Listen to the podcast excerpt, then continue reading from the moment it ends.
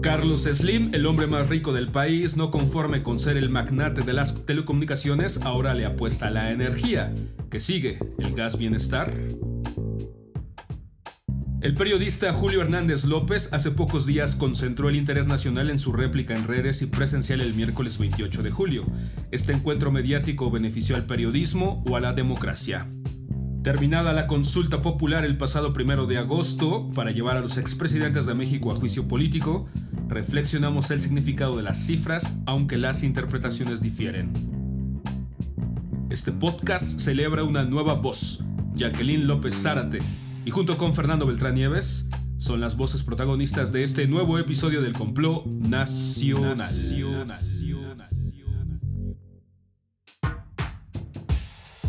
Hola, ¿qué tal? Soy Jacqueline López y en esta ocasión hablaremos sobre Carlos Slim y la gran relación con el neoliberalismo y el presidente Andrés Manuel López Obrador.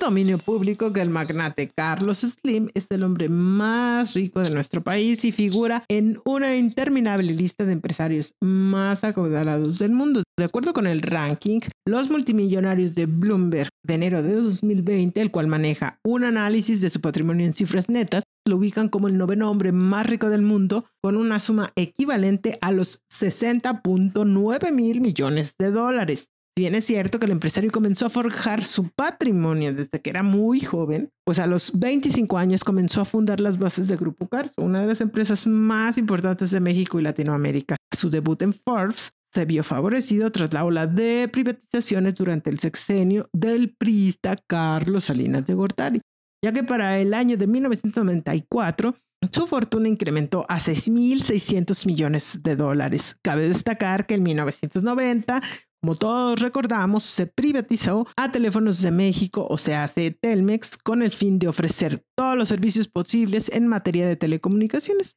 Sin embargo, el ambicioso proyecto comandado por el gobierno del ya tan odiado Carlos Salinas de Gortari fue altamente criticado por varios analistas, ya que el empresario se apoderó del 53% de la paraestatal hasta obtener el 100% de los activos de la compañía para 1999. Él fue señalado como una especie de monopolio privado que llegó a controlar el 94% de las líneas telefónicas fijas y el 70% del mercado de la banda ancha e Internet, pero que hasta la fecha ya es todo un monopolio privado.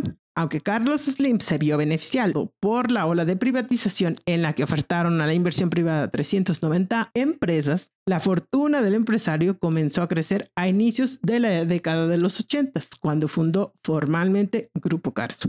Si bien es cierto que el empresario nacido en 1940 ya contaba con un gran historial significativo en el ramo de las inversiones, fue hasta la crisis de 1982 que Slim Elu vio un crecimiento exponencial ya que varias compañías vendieron sus activos a precios muy bajos, lo que le permitió al magnate apropiarse de sus capitales y hacerlos crecer en los años subsecuentes.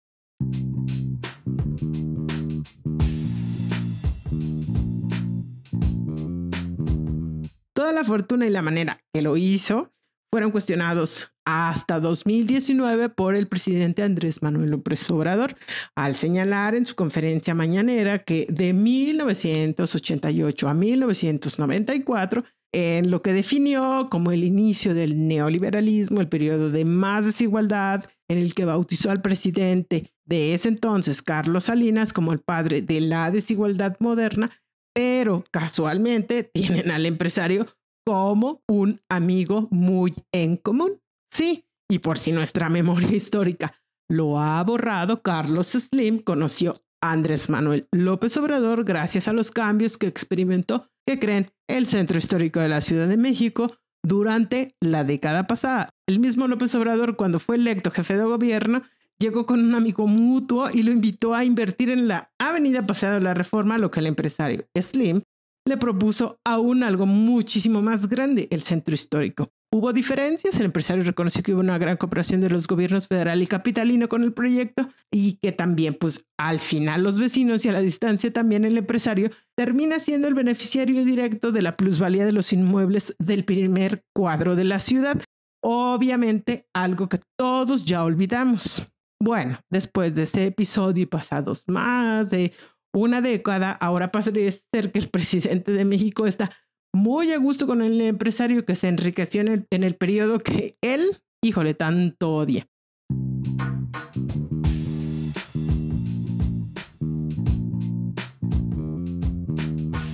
En su conferencia mañanera de este lunes en Puerto Vallarta, López Obrador informó que el empresario Slim, presidente honorario de Grupo Carso, aceptará reconstruir sin cargo al erario el tramo de la línea 12 del metro tras el desplome de la estación Olivos en mayo pasado y que ocasionó la muerte de 26 personas. Lo más interesante es que desde 2017 se revelaron vicios de obra en columnas construidas por Grupo Carso para sostener el tramo elevado de la línea 12, que les faltaba cero y que a unos metros de esas columnas que reforzó Carlos Slim, bajo amenaza de ser demandado hace cuatro años, evidentemente nunca resolvió.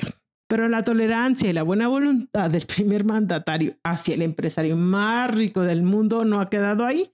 Carlos Slim es uno de los empresarios que mejor ha sabido jugar sus cartas con el presidente Andrés Manuel López Obrador, evitando la confrontación y llegando a acuerdos pues en 2019 una de las primeras acciones del director general de la CFE fue negociar con privados las tarifas de transporte de gas natural. ¿Qué sigue? El gas bienestar. Esto es todo y nos vemos a la próxima.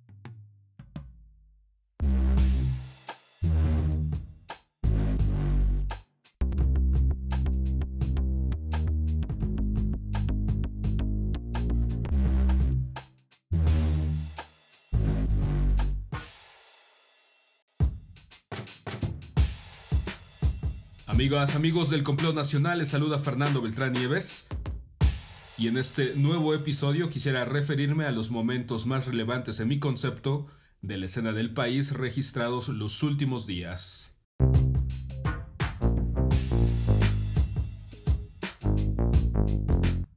Desde que fue ventilado en la transmisión número 3 del bloque Revelación de las Mañaneras, el periodista Julio Hernández Astillero no tardó en hacer notar la falta de credenciales de la portavoz de esta sección contra las noticias falsas.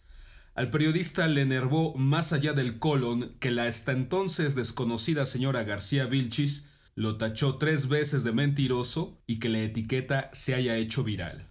Astillero, el Pinocho de la semana, informa, por ejemplo. Es interesante detenernos en las supuestas credenciales del periodismo. Astillero cree que se obtienen por medio de los años que provee la experiencia, una trayectoria respetable igualmente calibrada por los años. Esta postura es entendible pero sujeta a cualquier campo de acción, la repostería, la mecánica y el análisis político.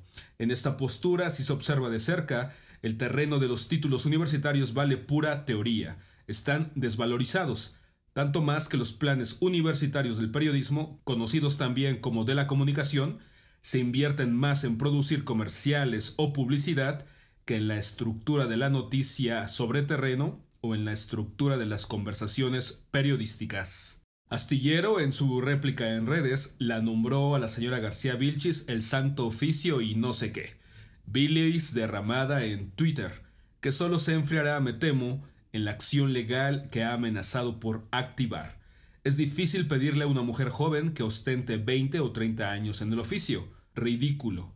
Es como cuando a los llamados ninis se les negaba todo. No tener trabajo por su falta de experiencia y no tener experiencia por la falta de trabajo.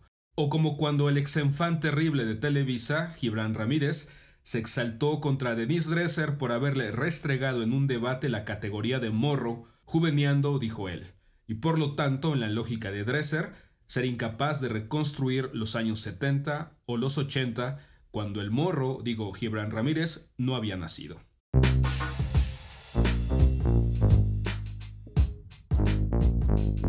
En su respuesta presencial del miércoles 28, Astillero respondió duro como de costumbre, pero sus constantes interrupciones al mandatario lo convirtieron por momentos en Irving Chillón Pineda, el oscuro reportero de TV Azteca. En las críticas más severas a García Vilchis, como las de Astillero, han desestimado el aporte periodístico de su sonrisa.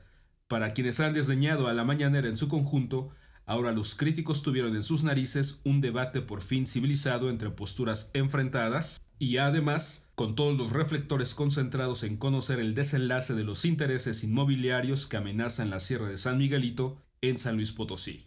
La réplica garantizada Astillero, por lo demás, opacó ese 28 de julio la megaventilación de los contratos por el software israelí Pegasus por parte de Calderón y Peña Nieto. ¿Seguirá siendo Hertz Florero tan omiso, tan incompetente frente a las innumerables evidencias?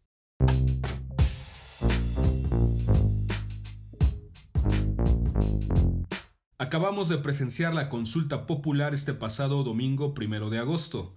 Las cifras empiezan a llegar a su final y las interpretaciones difieren. La oposición celebró los datos brutos nimios, a los que se redujo la votación y alardeó muy segura que el juicio a los expresidentes fue pantomima y show.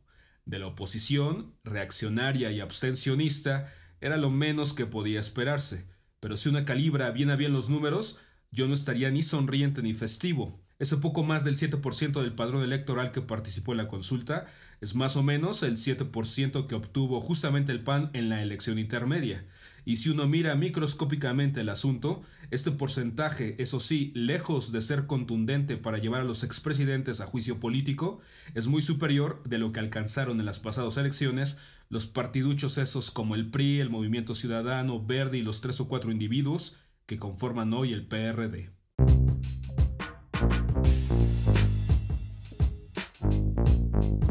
Se gastaron 500 millones de pesos en la consulta. La oposición pegó el grito del despilfarro. ¿Es poco? ¿Es mucho? Aunque Lorenzo Córdoba aseguró que el Instituto Nacional Electoral, que preside, no tuvo un solo peso adicional de lo presupuestado para esta consulta, es la misma cantidad de dinero que aprobó el Congreso este año para los partiduchos anteriores. ¿Quién fue el responsable de una consulta sin fondos? ¿El INE, el Congreso, Hacienda, la 4T? Más allá de las cifras y los dineros, sugiero ver con relativo optimismo este primer ejercicio de consulta popular, la primera formalmente dicha en nuestra historia política.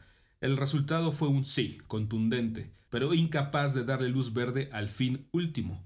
Para no variarle, la actuación del INE fue dudosa y algunos la juzgaron de boicoteadora. La pregunta además no se entendía nada. AMLO decía que sí, luego no, y Morena quiso movilizar energías a destiempo sin encauzarlas realmente. Big surprise. Pero los que salimos a votar el domingo, incluso crudos, ciertamente queríamos otro desenlace. Habrá que preguntarse con seriedad qué pasó exactamente. ¿Fueron los dineros, la pregunta, el número de casillas, la falta o la ausencia de qué? Nuestra democracia, en tiempos de la 4T, sigue pisando terrenos fangosos. Gracias por escucharnos y nos encontramos en un próximo episodio.